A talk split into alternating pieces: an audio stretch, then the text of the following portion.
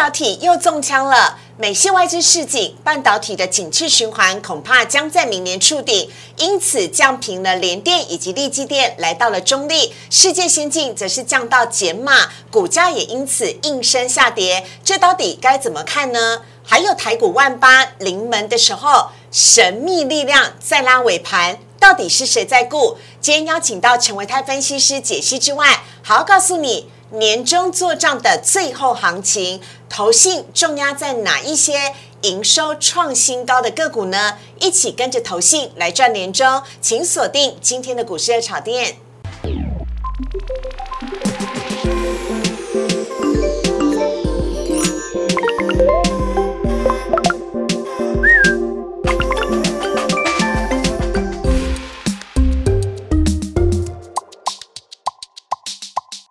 股市爱炒店标股在里面，大家好，我是主持人施伟。今天邀请到的是陈维泰分析师，来欢迎维泰哥。维泰哥你好，四位好，大家好。维泰哥，你今天有一个重大的使命，就是你要来帮联电伸冤。哎呀，没问题，没问题。好啊，我觉得好像在股市要上万八之前呢，有时候就会冲出程咬金，比如说像是外资来降平金元代工的事情啊。今天呢，我们等会要请维泰哥来好好帮我们解读。但我们现在看到今天的主题部分。多方突袭，嘎空箭在弦上，连电降频，外资到底在玩哪一招呢？还有维泰哥要告诉你，年终做账最后的行情，请锁定。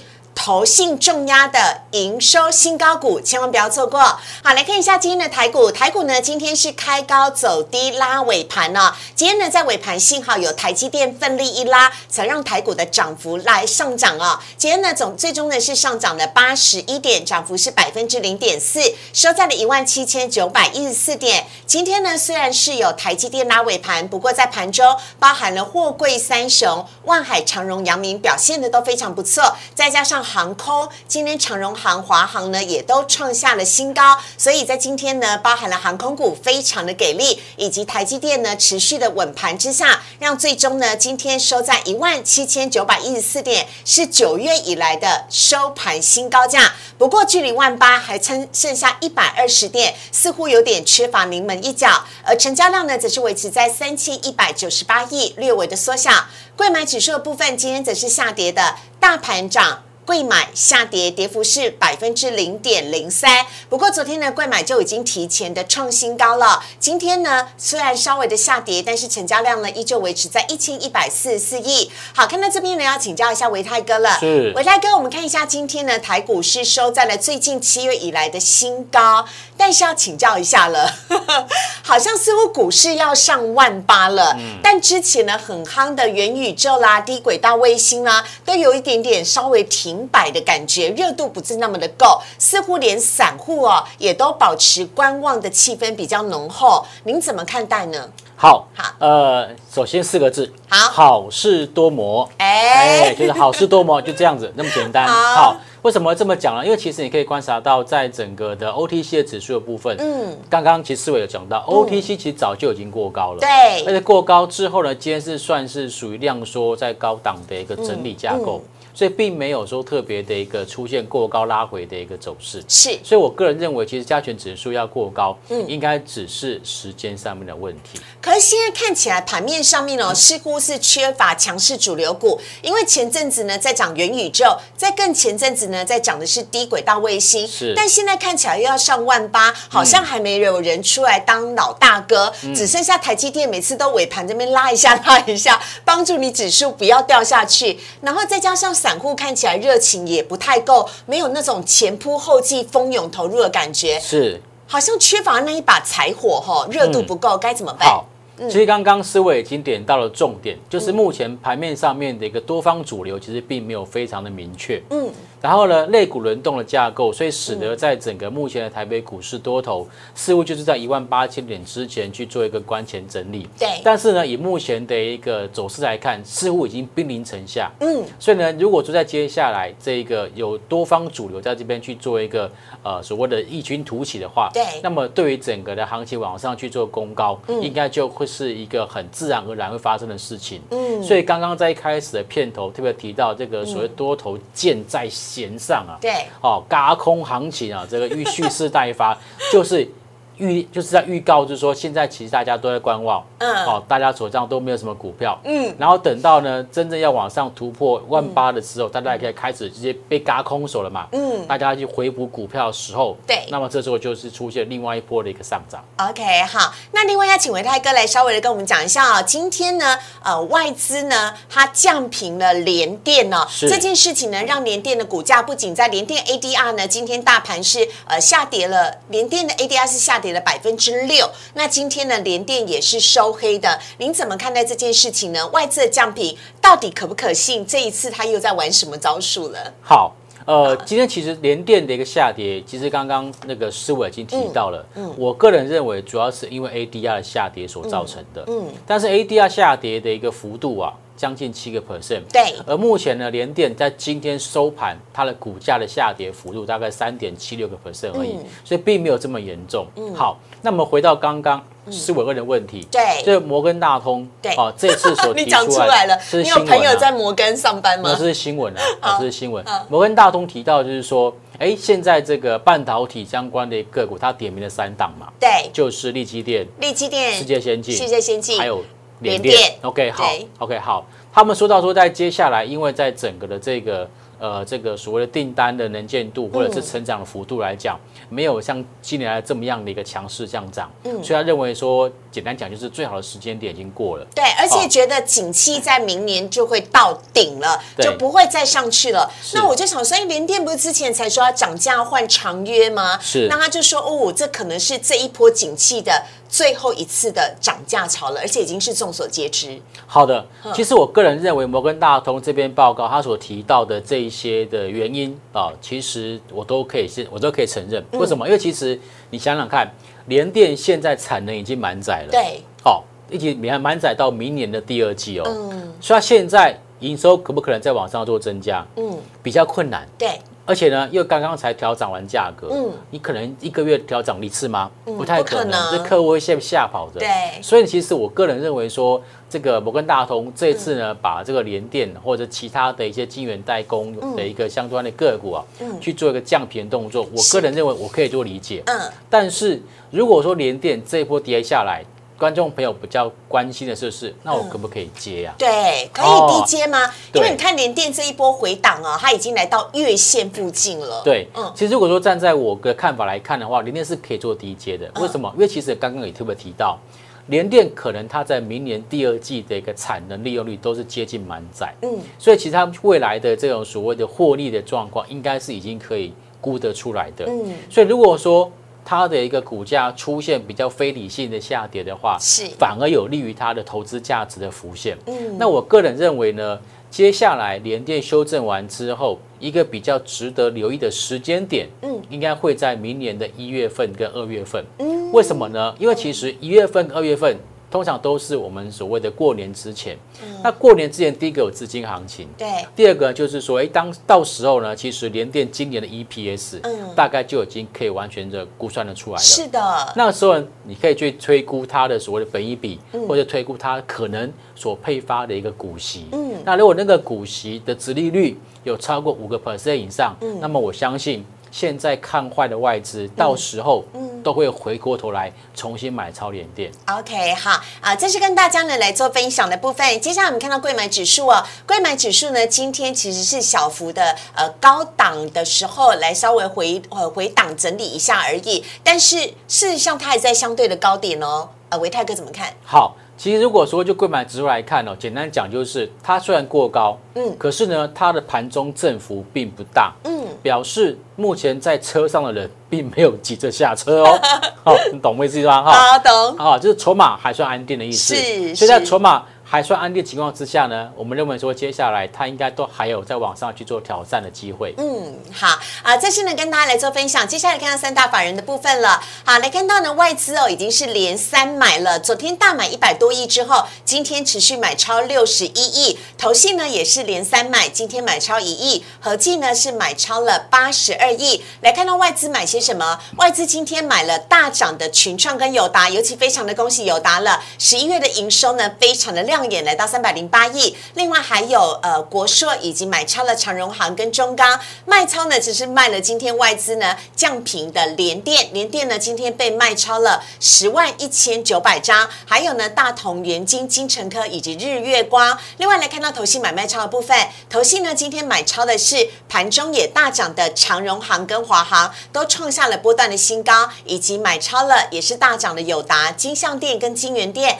卖超只是卖超金城银、福茂以及联电、台表科跟华票，所以来看得到联电被降平之后呢，是包含外资也卖。投信也卖，所以呢，这边提供给大家来做参考。接下来来看一下今天的主题部分了，要来告诉大家年终做账呢，最后的行情，维泰哥要请大家来锁定这些投信重压的营收新高股，不要错过。等会回来，维泰哥告诉你。请上网搜寻股市热炒店，按赞、订阅、分享，开启小铃铛。哪些股票会涨？哪些股票会跌？独家标股在哪里？股市热炒店告诉你。年底的时候，就是应该好好大赚一波的时候。来看到维泰哥要来告诉大家，年终做账的最后行情，请锁定投信重压的营收新高股。好，赶快来请维泰哥帮大家做说明，有请维泰哥。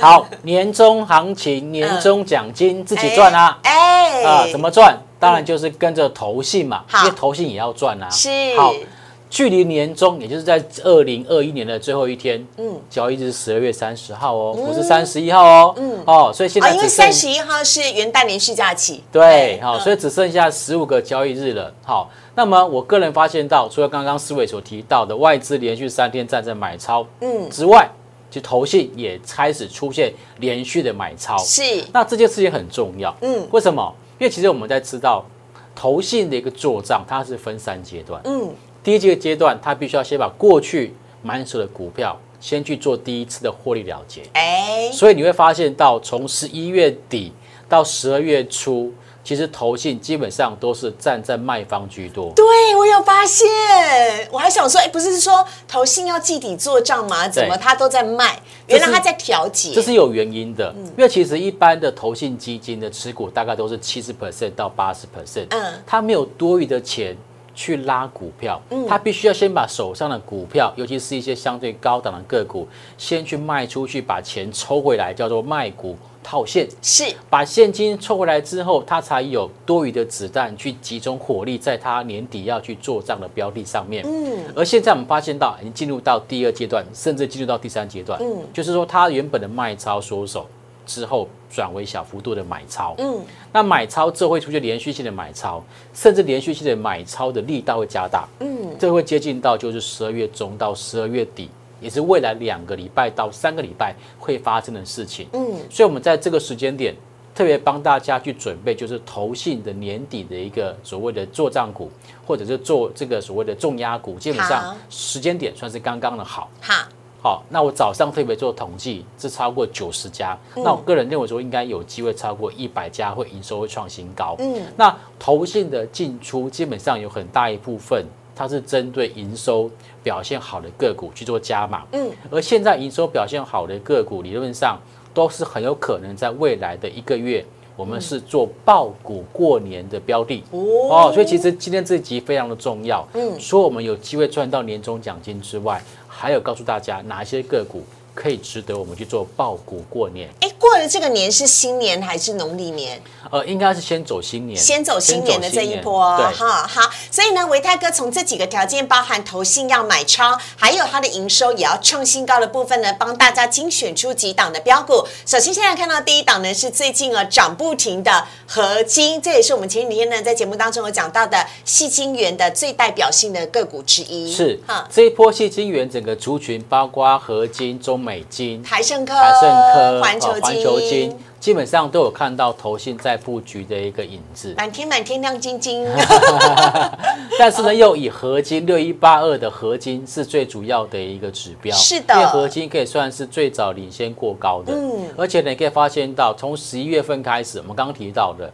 投信很多人都在十一月中、十一月底去做卖超，但是是合金没有。嗯，合金反而是接收了这一些投信的一些新买新买超的一些筹码，嗯，然后把它的股价缓步往上做推升，嗯，那么最近这几天呢，哦，加权指数动辄差不多一百点上下的震荡，是，可是合金它的股价其实都还维持在相对的高档，对，做强势整理，对，哦，所以我认为说这档个股它未来应该它都还是属于投信会持续加码的一个标的，嗯，那投信会直接加码的标的，其实原因在于下一章，好，就是。营收的表现非常恭喜合金哦！合金在十一月的营收呢是创下了合并营收九点八八亿元，再创了历史的新高。对，强。这张图表上面的蓝色的一个折线图就是营收的一个走势图。对，你可以发现到它从去年的七月八月份开始落底，然后呢就开始往上去做走高。然后那个柱状体呢是它的每一个月的营收的 Y O Y。成长幅度。是，所以可以发现到，在最近这三个月，它的 Y O Y 成长幅度大概都接近四成呢。嗯，哦，这样的成长幅度，我相信要投信马上把它卖掉，应该是很困难的啦，舍不得啦。好，这是很强的合金。下一档我们要来看到是二级体了。现在讲到二级体的股王，你一定会想到就是涨不停的德维。嗯，德维哈，那德维呢？它最近可以发现到它的股价也是在三百块钱之前去做一个关前整理。是。那么投信则是在这个关前整理的时间点。逢低去做一个布局买超动作，从十二月份开始几乎天天买，嗯，好，几乎天天买。好，那我们看一下德维它的营收表现。好，营收表现也是一样，好，在十一月份的营收创下的历史的新高，来到了一点八三亿。对，而且呢，它的一个营收的月营收的 momentum 就是 Y Y 的部分，大概每一个月都有四成接近五成的一个成长幅度。是，哦像这么好的一个成长动能的股票，嗯我个人认为投信也不会轻易放手。好，这是德维二级体的部分呢。下一档呢，我们要来看到的是稳茂，这也是我们的半导体大厂。对，PA 哦，国民放大器的一个大厂稳茂哦。最近你可以发现到，在高档箱型整理完之后，最近这两天投信开始出现。大买的动作，今天那一根红 K 就直接突出去了。对，它是新买的，跟刚刚的合金跟德威不一样，它是新买的。新的，新的，才正要做努力做价有旧爱也会有新欢哦。好，看一下下一张，下一张是属于文茂它的这个的营收的一个表现。是的，你可以发现到，其实文茂它在今年上半年其实营收的 Y O Y 成长幅度并不是非常的一个好，但是从七月份开始，或者从六月份开始，它营收就一路往上出现成长。甚至 Y Y 都是出现正成长的一个情况。嗯，那么到十月份跟十一月份，投信终于受不了了。嗯，他决定要回头去买。嗯，回回头去买超稳茂。嗯，好，所以我认为说稳茂这个个股也是刚刚提到，投信刚刚才回头买超，或许它接下来加码的空间还很大哦。嗯，好啊，下一档呢，我们要来看到的则是金源店的部分。金源店呢，也是我们的封测大厂。对。好，基本店呢，现在它的股价也是缓步往上做垫高。嗯，市场上面没有人提到它。对，大家都在。现在涨的不知不觉。对，不知不觉从三字头涨到四字头。嗯，好，没有讲偷偷摸摸啦，它是默默的在涨。可是我觉得这种鸭子划水。对对对对对。金金涨。哦，反而这个成交量没有太明显的一个放大，是表示它筹码相对稳定。嗯，好，那目前看起来投信也是从十一月底。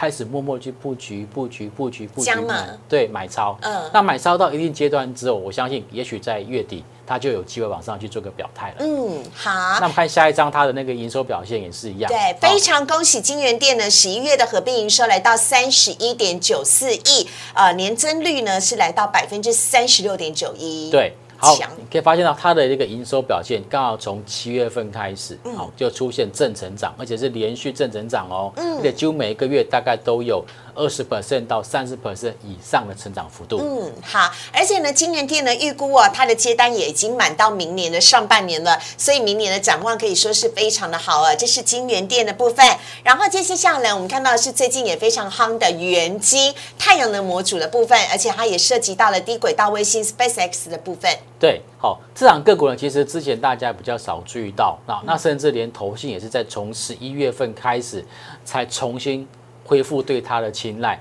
尤其在十二月份连续三天都是站在买超的一个表现。那目前它整个股价也都是维持在短期均线上往上做走高。那未来其实我们会认为说，低轨卫星可能未来的三年甚至到五年。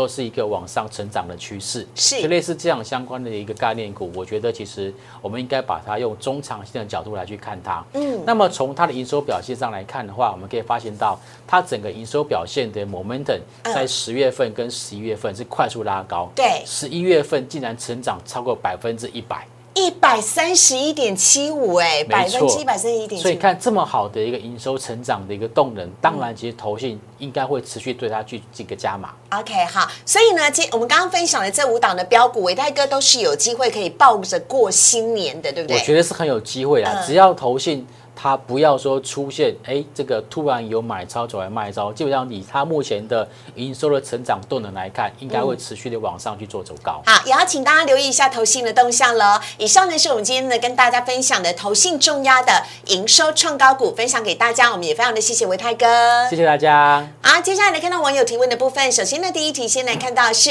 请教一下哦，这网友提问说，股王犀利 KY 最近这一阵子下跌，算是创高拉回整理的格局吗？还是有其他的因素呢？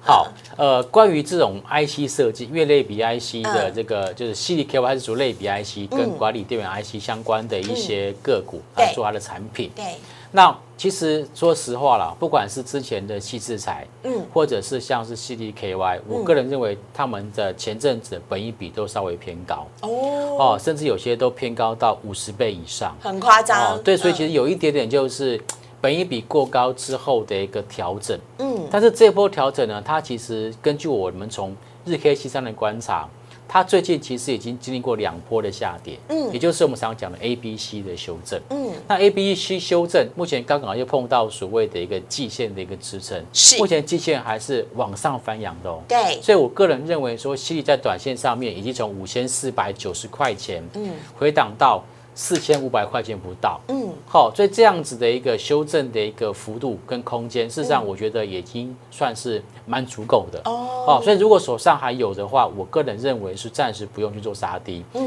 但是要特别观察到，就是外资，外资其实对于细粒 KY 这档个股，大概从十一月底到十二月初，有去进行比较大幅度的调节。嗯，好，所以如果说我们刚刚提到的，手上有的投资朋友暂时可以不要杀低。嗯，但是如果说你现在是空手的，对，你想要去做进场的话，嗯特别观察一下在外资的动态上，是是不是有出现卖超缩手的表现？OK，好，以上呢是跟大家分享。接下来下一题，我们要看到是有关于利特减资的方面呢，大家怎么看？好，来看一下呢，这个利特减资，今天呢，利特是涨停板的。嗯嗯，好，呃，很多人都在问说，到底为什么要减资？嗯，我本来有十张股票，一减减下来剩下五张，这样有什么好？跟大家补充一下，利特呢是我们台湾第三大的偏光板的制造厂商。那利特呢这一次减资换发新股是从十二月二十七号起就开始上市买卖了。那每一千股哦减少四十呃四百七十七股的部分，也就是呢你手上的股票变成五百二十二股。对，对，嗯，对，所以大家会想说，为什么要减值？对呀、其实我跟各位报告，先从产业面来看、l 嗯 c d 在偏光板的部分，其实在、呃整个背光源从原本的一个灯条。嗯转为这个 LED，而且是这种所谓的一个 Mini LED 之后，其实偏光板的需求就大幅度的减少。嗯所以这也是导致为什么在过去这三五年来，呃，利特它的业绩一直没有办法成长的一个原因。嗯，那么没有办法成长，那甚至还导致它还有一部分的累积亏损。对，那累积亏损如果存在，那我赚的钱就要不断去补那个洞。嗯那补的洞没有补完之前，投资人是没有办法拿到现金股利的。嗯对，所以其实呢，很多公司它就是就像利特这次是用减资来去弥补它的亏损。嗯等到亏损弥补完之后，它接下来再赚了钱，嗯，它又有机会配发股利给大家。哦哦，所以其实减资不一定是坏事。嗯那如果减资完成之后，它又有新的业绩进来，嗯那这样子大家才能够感受到未来的一个获利的一个成长。OK，那什么现在的股价往上做一个走高做喷出，我个人认为，因为短期上已经连涨了三天了，嗯所以其实类似这种短期上面已经乖离过大股票，我个人是比较建议先做观望，不要追高。OK 哈，最后一题重量级压轴的来了，外资又在搞什么？定调获利了结，摩根大通呢开枪降平连电，该怎么办？呃，该怎么看呢？事实上呢，摩根大通呢不止降平了连电，摩根大通呢这一次一次降平的是联电、日月光跟利基电呢，由原本的加码调到了中立，世界先进则是由原本的中立调到了减码，另外台积电跟联发科则是维持加码的平等。维泰哥帮我们好来解析一下。呃，我看过最新这两个月的一个研究报告，嗯，目前呢，在内外资的一个法人的一个研究报告里面，只有一家外资，在摩根大通出来之前，只有一家外资是看坏联电，嗯，那家外资叫做大和，嗯，好、大和，他把联电的那个目标价是定在五十块钱。哦，这有点夸张哦嗯，但是我我跟大家报告，其实亚系外资跟欧系外资跟美系外资，嗯，本来亚系的外资它就会比较保守一点，哦，了解，但是摒摒除掉大和这家外资之外，其他的一个法人对联电的平等基本上都是买进，嗯甚至有三家嗯这个法人机构给予联电的目标价是在九十块钱以上。啊，那摩根大通给的算保守，维持七十，哎，对，哦所以我其实我们先讲那三家外三家法人机构好，分别是 HSBC，嗯，分别是宏远证，还有另外一家就是永丰金，哦。这三家法人都给予联电九十块钱以上的一个目标价。是，然后摒除掉这三家之外的其他法人机构，基本上给予联电的目标价也都落在七十块钱到八十块钱之间。嗯。所以我个人认为，摩根大通他今天所发出来这一篇的新闻，嗯，我认为它的目标价并没有给的特别低，嗯。算是跟大家看法是差不多。对，只不过因为它开了第一枪，它嗯降频，嗯，降频大家听起来就会很紧张。可是呢，如果它目标价没有降，你觉得降频有意义吗？嗯，所以我觉得这这个新闻对我来讲，其实有一点点必须要就是观察，就是说，它除了今天法人，我不管是外资或者是投信有针对联电去进行卖超之外，就今天有外资卖超十万对张，我知道，下一个礼拜卖超会不会持续，这才是观察的重点。因为今天大家都还是一片一头雾水的情况之下，哎，大家砍啊，你砍啊，我也赶快砍。嗯，哦，我怕砍输人家、对不对？可是、可是如果说今天过后，哎，想想它的目标价也没有特别的调降啊，表示它其实 EPS 的一个预估大概都还在四块三到四块六之间，它没有特别的 EPS 的一个变化，嗯我又何必这个时候急着去做杀低呢？哦，所以我个人认为说，联电目前的股价。好，暂时先不去动它，因为它短期上面可能会有卖压产生。嗯，但是如果说它 EPS 它没有太大幅度的一个变化的话，嗯如果接下来掉到呃这个所谓季线附近，是，甚至季线之下，嗯我都会认为说，我们要特别去思考一个问题，就是嗯联电在这个价位区有没有值得投资的价值？是否太委屈可以低接？哈，好，以上呢是跟大家来做一个分享呢。我们在今天节目当中邀请到维泰哥。如果你喜欢股市的炒店的话，周一到周五的晚上九点半，我们都在 YouTube 首播，非常欢迎大家帮我们按赞、订阅、分享以及开启小铃铛。有任何的问题呢，都非常欢迎你在留言板呢可以留言来请教我们的分析师，我们都会在节目当中回复。也非常的感谢伟泰哥，谢谢谢思伟，谢谢大家，台股上万八。Go。